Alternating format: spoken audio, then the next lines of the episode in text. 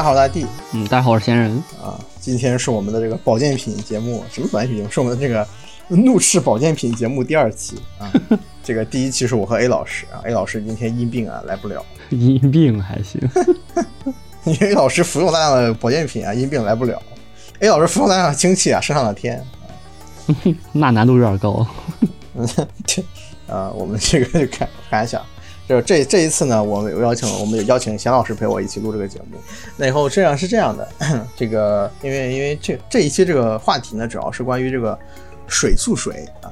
其实水素是日语的氢气的意思，就是这个含氢水或者是说这个氢氧基这一系列东西的这个保健品的相关的情况。因为我家有老人嘛，我再次遇到了这个啊保健品的推销啊。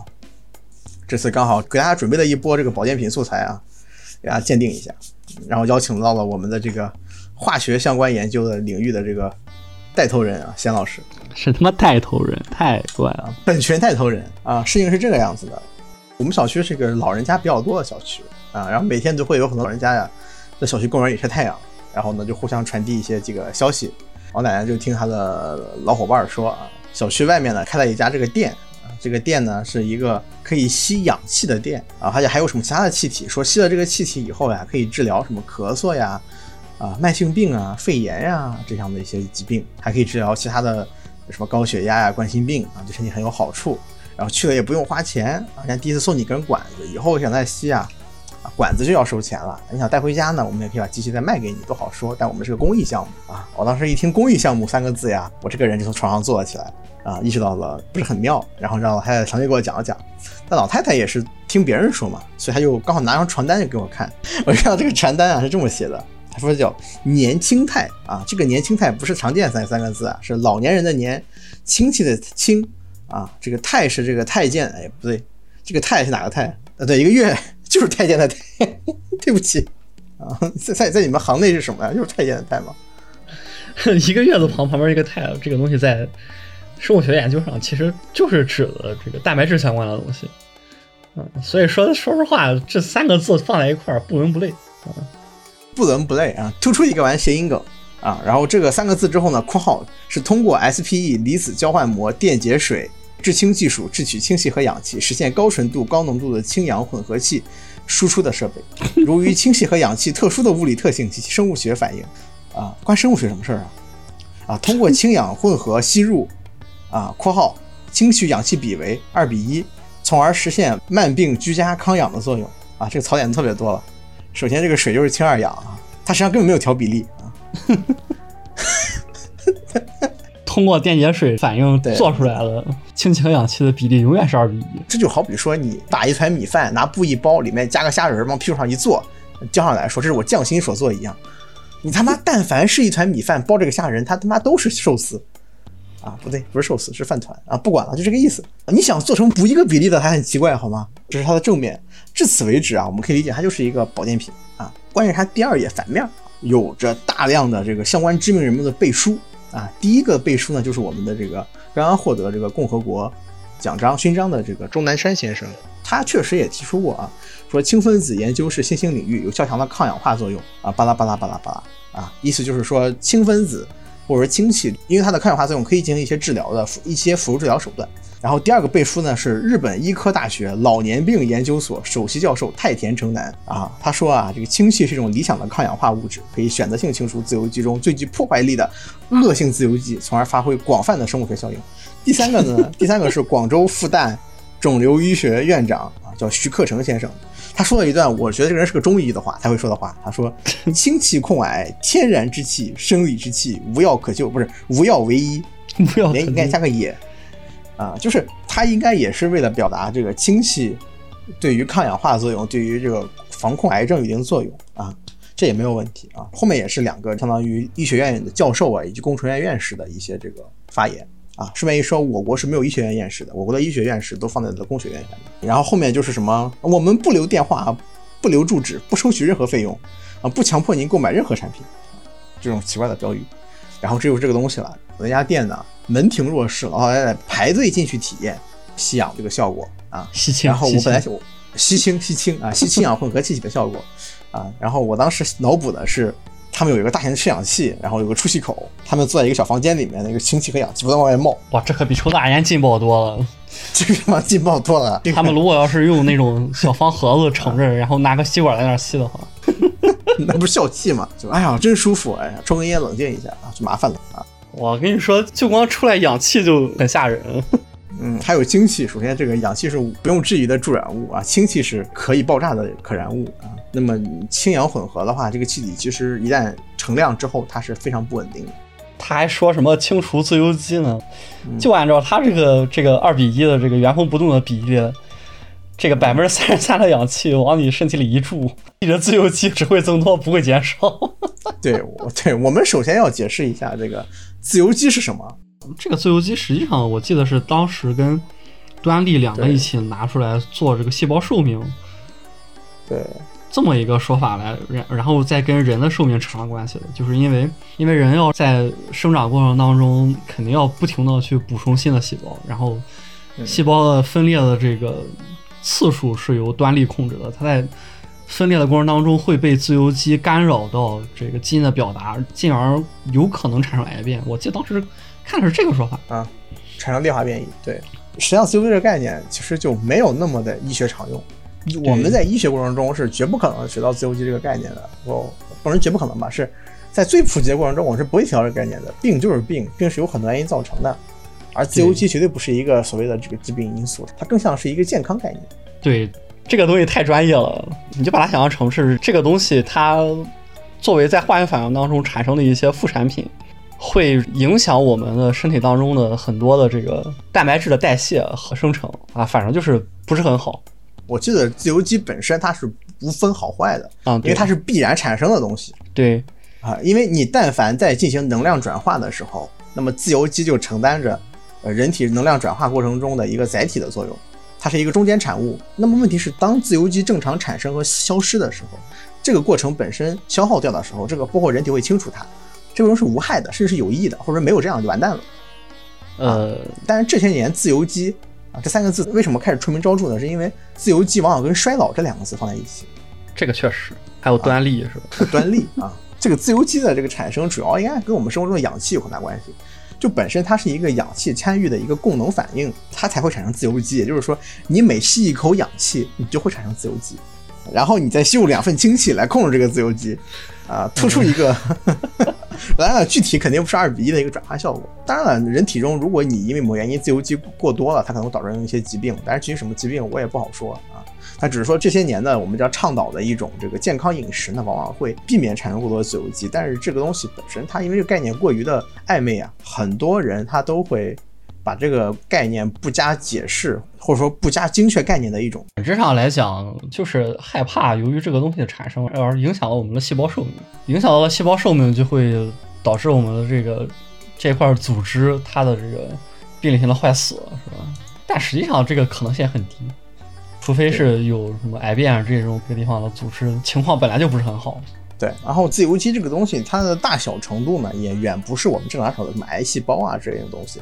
它是一个离子团，我记得没记错的话，它是一个特别小的概念啊，因为它是一个化学反应过程中一种化合物分解的过程中，它共价键进行一个断裂而产生的一种东西。然后我看了看，大概有分五种常见类型吧，什么超氧自由基啊、过氧化氢啊，还有你看过氧化氢也算自由基。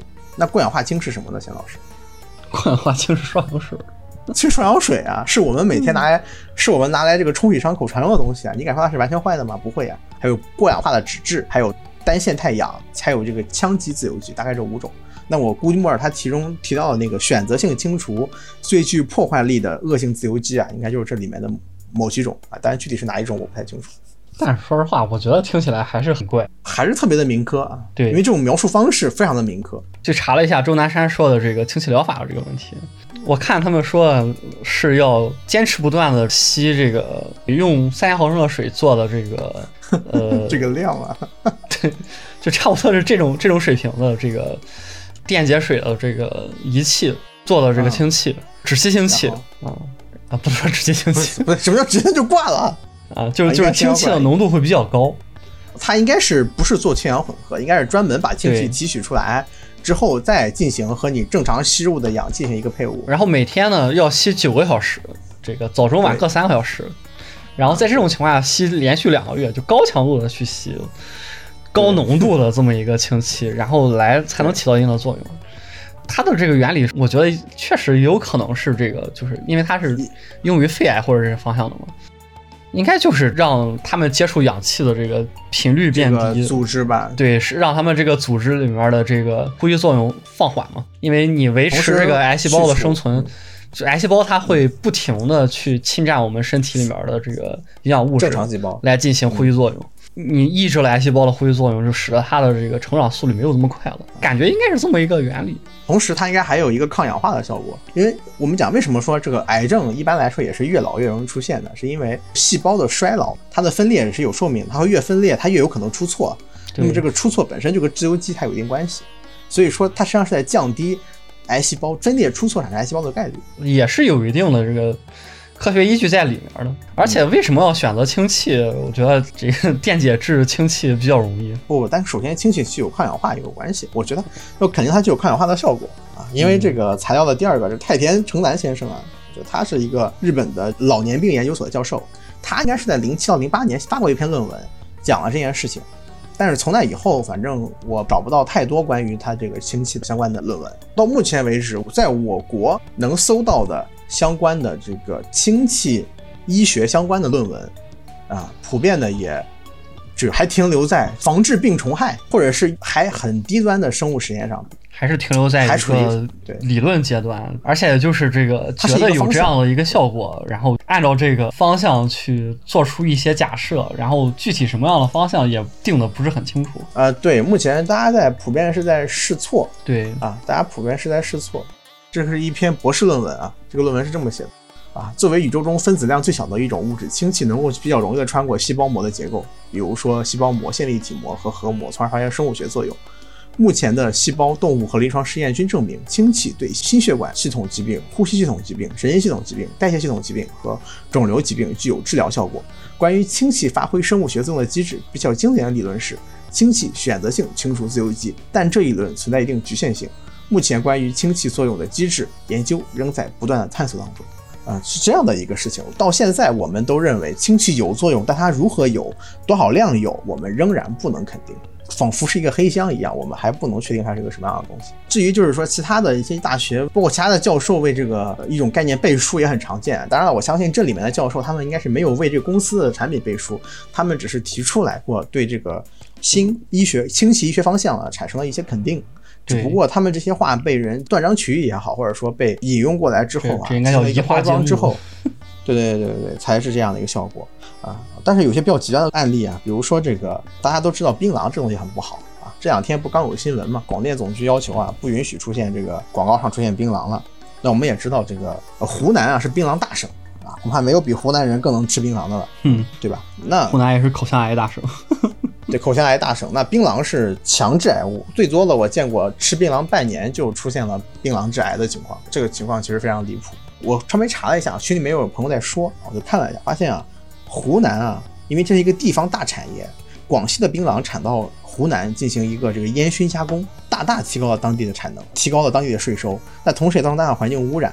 但因为实在挣的太多了，也没法去管啊。同时呢，这个呃，他们还专门成立了这个槟榔研究院，槟榔医院的院长呢，就是当年的一位口腔学医学大拿。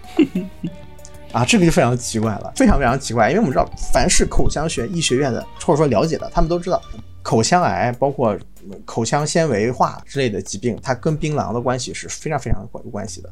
然后最后这位终生都在对抗这个疾病的人被请去当院长了，嗯这是很离谱啊！扯回来啊，所以说大家就对这个背书这个事儿还是要谨慎的选择。听起来非常的有黑色幽默的味道。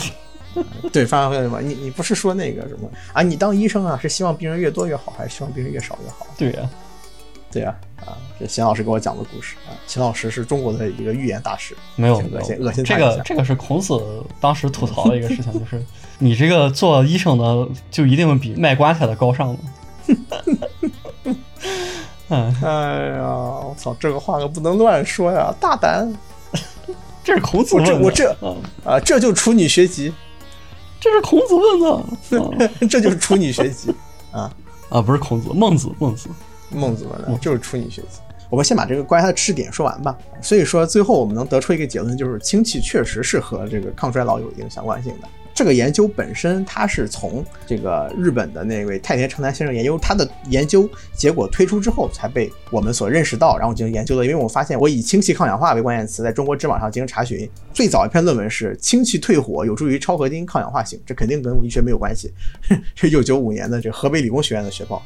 那么倒数第二篇文章就来到了二零零九年，也就是太田成男先生的这个论文发表的第二年和第三年。啊，他说氢气的选择性抗氧化，它是一个学术会议，相当于就是在给大家普及这个概念。那么从此以后，我国的氢分子医学已经开始进行一个推广了。到了二零一一年左右，大家已经开始心脑血管疾病上开始进行一个使用，但是都还是在这个大鼠啊，就是我们最常见的这个呃医疗，呃，因为大鼠跟人体的这个基因相似度其实非常高的，我们一般会在大鼠身上进行一个实验。啊，这是非常初级，但是非常必要的一步这个生物实验。开始先诱发这个大鼠心肌梗死，啊，再给它这个使用氢分子治疗，那观察它是否能进行很好的抗炎、消炎、抗氧化处理。在之后就是什么大强度力竭运动的这个效果，还有这个大鼠海马组织氧化应激损伤，还有什么胎盘前置，这也可以吗？啊，不是，哦，对，不对，看错了，是胎盘缺血啊，胎盘前期缺血。大家相当于就是在这一个方向上，在拿针或者说拿锥子在敲开啊这个科研盲区上的每一块砖，看看后面有没有东西。这是一个上下求索的过程。这个过程是非常严肃且漫长的，绝不是一两句话我们就把它投入到健康正规的人体使用上的。我觉得这是非常非常胡屌扯的一件事情。它要是真的有可能有用的话，这个东西就应该跟那个石墨烯一样，就不管哪个领域的 人都能过来插一脚，然后写个飞粉。到现在为止，我国能找到的氢气相关的中国知网论文只有二十一篇。啊，说实话，就我国这个医学生的这个踩热点能力，它才只有二十一篇的话。可见它是真的很少见啊，呃，大家都觉得这个东西可能没有这么，它是个辅助治疗手段。我现在真然认为它是个辅助治疗手段啊，因为首先我们刚才描述已经知道自由基是必然产生的，它确实有害，过多的自由基和一些恶性自由基啊，它可能过度适度确实有害。问题是在于那怎么处理它呢？我们就用抗氧化剂嘛。那问题是最常见的抗氧化剂是什么呀？是壬素 C 啊。你去吸一个效果不明的东西，为什么不吃壬素 C 呢？在我们日常保健来说。当然也有可能是由于他的这个癌症导致了他摄取元素 C 的这个方式啊当然发生了问题，所以说这种方法来进行补充。对对，在医疗环境下肯定是有更多的考虑的。其实抗氧化剂的使用是非常非常多用途的，包括你在运动后的这个身体的这个疲惫、肌肉疼痛，你都可以服用一定抗氧化剂进行一个修正。啊，这是我之前写一篇，这是我之前生活当中其实大部分情况下是用不着这些东西。对对对。就是你日常生活中，你去药店买两瓶几块钱的复合维 B、复合维 C，没有复合维 C 啊，复合维 B、维 C，甚至你去买那种什么那种有牌子啊，什么资生堂之类的那种，对，很贵，但是你折下来一天吃一块钱，也是因为它一一百多片一天一片嘛，然后一一两百块钱，像一天吃两块钱一块钱的保健品，但它就已经可以也已经很贵了，因为也已经很贵了，主要是现在这个 VC 这些东西买不着比较便宜的，药店不会进，因为。呃，药店不进，生产商不产，产出来是不会扔到药店去的。他们作为原料，肯定是卖给别的药厂。对，是生产高级的消费品。因为这么说啊，因为呃越便宜的药，它很多时候效果是很稳定的。为什么很稳定？因为生产工艺足够的完善。对，从头到尾已经优化到不能再优化，在没有技术革新、材料革新之前，所以说它才会变成了几块钱里面就有几十粒甚至上百粒的药，然后效果非常的好。扯回来啊，我关于这个反正。嘱咐大家，大家在搜如何什么抗氧化的时候，大家可以搜各种这个养生的正常的书籍，它都有啊，不多说了。然后我们扯回它的这个产品上来说啊，首先就是我所见到这个产品，它是这么说，他说吸完之后啊，可以治疗这个支气管炎、咳嗽、肺炎、肺病啊等这些呼吸系统疾病啊。我当时第一反应是，你们是在做雾化吗？大家知道雾化机吗？大家就是如果感冒了想赶紧好的话啊，除了挂水以外，你其实有一个。很好的东西就是做做雾化，它会把一些那个止咳类的药物，有氨溴索啊，还有这个西布奈，还有什么东西我记不清那名字啊。通过这个雾化机把它打成很小的分子颗粒，吸入肺部，然后直接和肺部的这个患处进行结合，起到一个扩张支气管、消炎的作用。可它是用实际药物的，我当时问完之后呢，人家就回答我说：“不，我们这里没有任何药物，我们这是正儿八经的，就是把水单纯的生成气体。”我说：“那你拿什么生成气体啊？”我去问那个跟我奶奶说那个人，他说：“生人家生成是氢气。”我说：“它的原材料只有水，生成氢气和氧气就可以治疗炎症，还有很多可能是这个有细菌的炎症。”这个听起来听起来感觉更像是往你的这个肺里种真菌。对对，因为你的水是不是蒸馏水？对你不知道他们这个水，就算水质如何，水用的是蒸馏水，这个仪器在使用的过程当中，你确定不会掺到一些真菌、细菌的这些东西？呃，对我给大家稍微这个再讲一下问题，就是和水汽大量接触的半封闭容器，它是很难不产生细菌的。啊，我记得之前看过一个报告，关于这个饮水机的问题，我们传统的那种倒立式就。把桶倒过来一插的饮水机，它的这个菌落生成量，呃，应该是每每两周就会超标一次。对，所以说现在已经很少见了吧？倒立式。对，现在就用的不多了。现在基本上都是用那种插台的那种。对，插台的那一种，因为它对，或者你直接买个抽水泵。对啊，虽然说那个抽水泵用久了也会有细菌，可它清洗方便。嗯。你换个管儿，或者说你直接弄一盆那个消毒水，让它再抽一遍。拿水冲干净。那我们家我我们家就用的抽水泵，然后抽完水再烧一遍。主要是由于这个重力的关系，它不会有这么多的水存在这个存在这个。只要这个水少，它就不会有不那么容易产生细菌、细菌、真菌它们的存在到这个土土壤。这是一个要点。在我遇到这一款这个病人，这这一款病人这一款这个。仪器的描述中呢，管是一人一个的，很讲卫生。然后你去吸这个东西，然后吸完感觉很舒服啊。首先，我觉得这种感觉很舒服这种描述啊，很多程度上它是一种安慰剂效应，它不能作为一种医学效果的量化。而且我哪怕我只让你吸氧，很多人也会觉得很舒服。那确实，对吧？你单纯吸氧又很舒服。但我话又说回来了啊，如果你真的认为自由基是完全坏的，那你吸氧可就不好呀，对 对不对啊？当然不是这样的，尤其老年人啊。因为心肺功能有限啊，他们的血液的这个输送氧的能力啊是有限的啊，他们的肺部跟那个气体交换能力是有限的啊。那么你多吸入氧气，实际上是缓解了心肺的。那还不如去弄那个当年聂卫平代言的那种。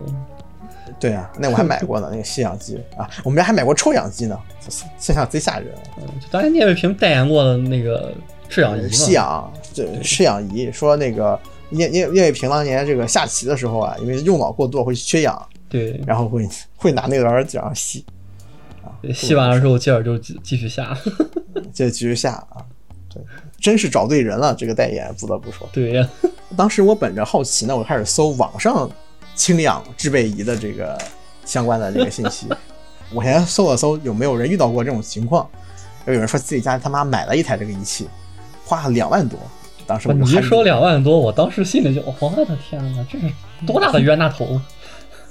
对啊，哎，嗯，那你是没听过我们第一期节目，这个麦饭石床垫啊，卖出了五万元的高价。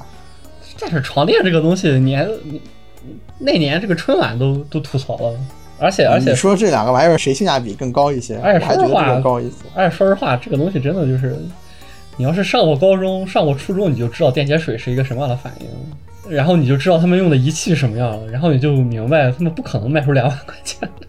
当然。这个东西，说实话，就这些保健品，这些你甭说他们骗局吧？他们这些话术，比如说我们受到了相应的教育，我们就能够去轻松的这个阻止他们对我们的影响。嗯，经常看到那种这个被保健品骗了倾家荡产的大学教授，是吧？教授都他妈对，还是请听我第一期节目。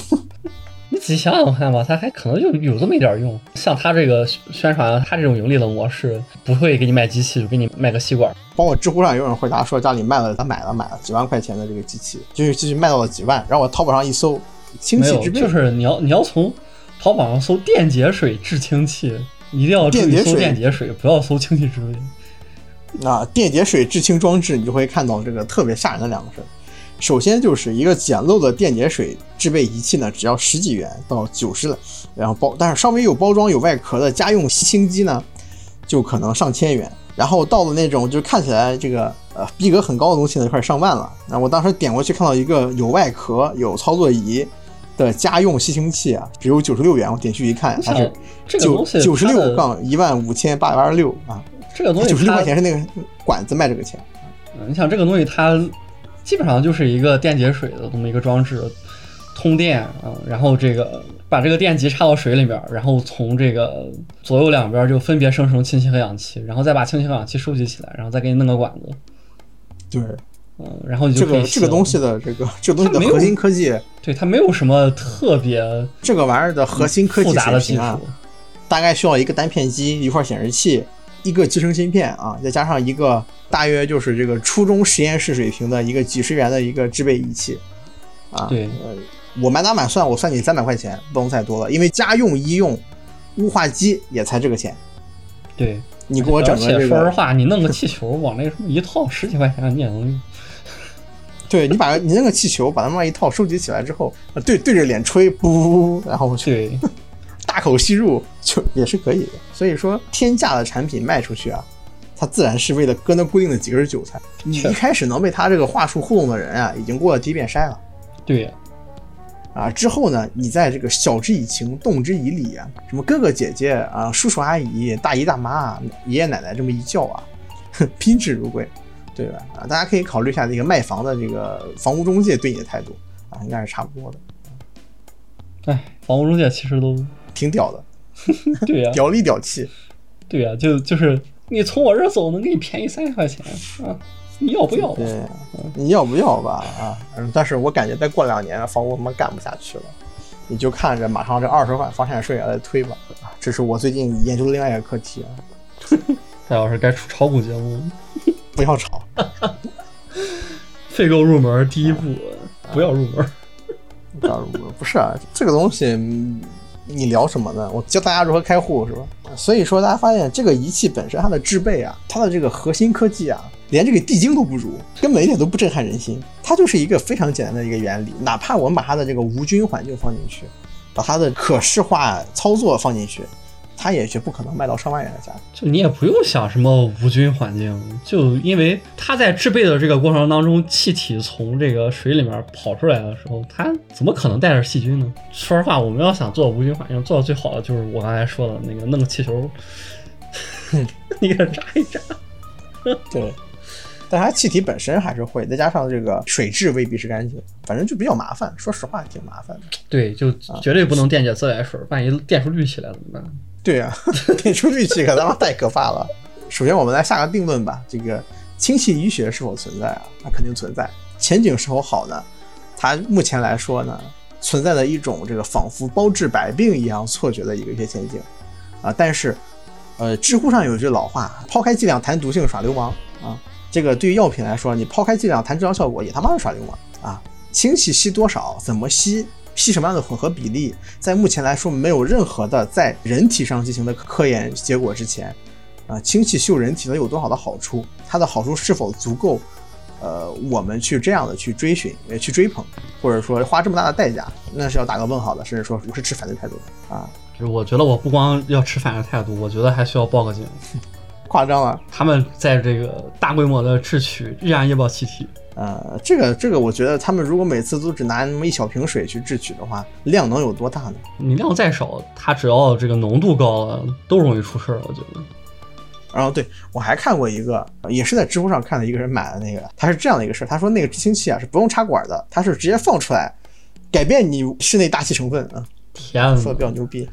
天哪，那真的能改变得了。你家里的这个电器哪个地方老化，有点电线漏出来，啊！你就等着。虽然说氢气会直接在顶部逸散吧，假设它要是没逸散，它要逸散的不充分呢，一般一个电火花啪一下，对，一般不会一一散特别冲。你家里万一要是辉光管的这个老式电电灯棍儿，对啊，一我开灯存在危险的。它肯定还有一个浓度的设计，但这个浓度设计我现在没有找到相关的理论支持，在知乎上看过一个答案，我不是很满意。呃这个据说是这个氢气的燃爆需要和纯氧混合达到百分之四到百分之七十四的浓度。等一下，百分之四、百分之七十四浓度就可以明火爆炸了？对呀、我跟你说了呀，这为什么跟你说要赶紧报警啊？呃，但是假设啊，他如果是在这个，它你知道如果是初中做电解水实验的时候，都要把氢气点燃，证明一下这个东西是是氢气。嗯，嗯，之后就要一直点着，就是就是把它消就是消耗掉，就把它消耗掉。呃，是是这样的，因为因为假设我们室内，因为大概是几十个立方嘛，然后气体的话大概有多少升啊？多少个升？有多少升来着？它这个不太清楚这个一个不是两两两两百毫升吗？就给它算零点二吗？零点二吧，零点二然后那那那那假设你这个气体每分钟产生大概几百呃零点几毫升的氢气，它溢散到这个其实还不到百分之一，但是说实话就怕这个气体不匀和呀，对吧？一般肯定不匀和，肯定它具备风险，而这个风险是没有必要去承担。关键是你真的是就是控制不了，万一哪个人可能在这个附近抽烟啊之类这样。电器老化呀，它毕竟它并不是一个特别适合去做这个东西的环境，所以我觉得真的不如去报个警。这么一说，感觉也别弄个气球，这个往往脸上吐了，扎起来这个到外面卖了算了。啊，我到现在都还记得我在高中的时候看《进击的巨人》，它它里面不是那个立体装置是用那个是用可燃气体推进的。嗯，然后他们当时气体都快快快，他们当时躲在躲那个巨人的追杀，然后躲到了找到他们那个加油站，然后冲进去之后，弹幕飞过去都是抽根烟冷静一下，抽烟冷静啊。然后我我就是我对这个弹幕印象特别深啊，安全真的很重要。我们日常的抗氧化需求，你通过吃还不能解决，不要用鼻子吸。尤其是说实话，营养学是已经比较成熟且稳定发展的现代科学了，食物中能提取到的抗氧化剂的。也已经非常的明确了，而且这个量在不断增加。在这个情况下，我们最好通过选择更具备可靠理论依据的途径来摄入抗氧化剂，而不是选择这种奇奇怪怪的新鲜方式去摄入抗氧化剂，完全也不那么合理。我这次听着感觉比较震撼，我觉得最好赶紧报警。我下次我去看看现场吧。啊，报警我觉得做生意啊不容易了哈。尤其是你想想看，他们那个店面如果真的。里面有点什么灰光管啊之类这种东西，难以想象，不敢想象。就包括我刚才说的这个，它也是一个从笼统的宏观上来讲，这个东西会使得人的寿命极限下降。你想，使人的寿命极限下降，这是一个什么奇怪的 debuff？也不能说 debuff。对对对，毕竟我们硬要说的话，这个氧气我们都还说吸氧，但实际上氧气吸入多了。它还会晕的，它还会有各种各样不适的。那对对厌氧菌来说，氧气是毒药。嗯，对，不是氧气这个东西本来它就是它作为它的这个性质，它我们是氧化是迫不得已使用氧气来逐步的去释放我们所摄入的这些食物当中能量的。对，嗯，所以我们其实是在迫不得已在用氧气这个东西。对，是因为氧气就血肉苦弱，机械飞升。嗯 嗯，对。再说下去就变成这个奇怪的东西。再说下去就变成这个这个科幻小说了，因为，嗯，像我刚才说的那个，像端粒或者自由基这些东西，它它这些概念，它针对的完全不是医学上的范畴，它是一个生物学上的这个描述。对，它是一个生物学上的描述，它是一个针对于这个，你想你人人体的整体寿命这个说法的，它具体不到个体上面去。对，所以说大家大可不必这么认真啊。对，如果真想吸点什么的话，你就带出去吸氧吧，啊，去吸氧吧。尤其是那些这个家里环境过度啊，或者是吸烟的人啊，或者是这个心肺功能有障碍的中老年人啊，吸吸氧吧，这个绝对要比吸氢气氢气氧气啊，在目前这个科研前景来说呢，更加的靠谱一些啊。当然也不排除你吸氢气呢，吸完会舒服一些，或许它是有些好好的效果，但是。实际上，氢气人人体对氢气的利用，对人人体对氢气的利用能力根本就为零嘛，跟吸氮气是一样的嘛。但是这个我们大气当中百分之七十是氮气，然后现在你改成了百分之六十多的氢气，百分之三十多的氧气，然后吸的时候也不可能是戴个面罩，然后只吸这两个。如果用吸管吸的话，那那那你还是要吸入大量的氮气。实际上，嗯，也没多少，也没有说让你。而且说实话。对，维持你呼吸的永远是在百分之二十、百分之三十的氧气，而不是这个百分之三十点多了，百分之二十多的氧气，而不是别的什么东西。还真的不如弄一台那种比较比较专业的这个吸氧吸氧的这个设备。对，也不贵。如果你有会种疾病的话，就买个这个雾化机去医院开药，看见安修所。还是说要对症的去做啊？说实话，我觉得就真的是你像这些。这个保健品，凡是说的越笼统，这问题就越大。对，什么包治百病啊？我怎么就没在医院里？包包治百病听起来可能会这个太假了，但他跟你说的包治一个大类的病，这种就啊，你像刚才说的内科、内科、外科啊，这个肿瘤科。你像刚才说的是什么哮喘，这个肺部各种各样的感染啊、肿瘤啊，他们就不是一个类别的病。嗯，差距是非常多的，差距非常的大。这其实它就是在包治百病，只不过你觉得可能都在肺部、都在呼吸道、都在这一块儿，实际上并不是，差得远的。唉，而相对而言，那些这个比较有效果的保健品，脑白金啊、补钙的呀、啊 VC 啊这些这些东西，它们的效果就非常的单一，而且非常的具体。对我们就是这个调节生物钟，就是补钙，就让你早上起来发现自己没有脚抽筋啊。没有发现自己脚抽筋，怎么那么疼啊？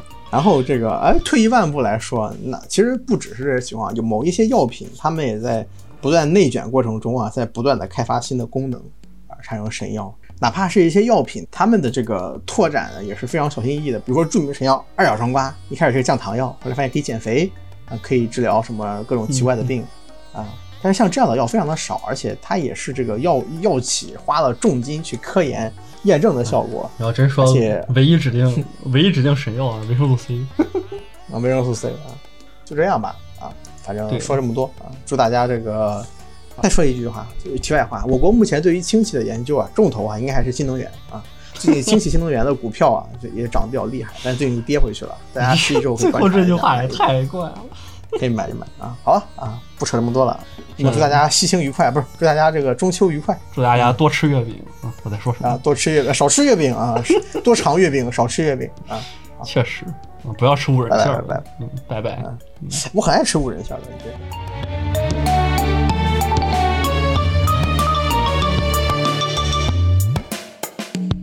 啊，姜老师，你给翻译翻译，什么叫选择性清除？最具破坏力的恶性自由基，我也看不太懂啊。说实话，他怎么个选择性清除法呀？不行，我们不要表现的这么弱智啊！我们，啊，再看第三个，把这有掐掉啊。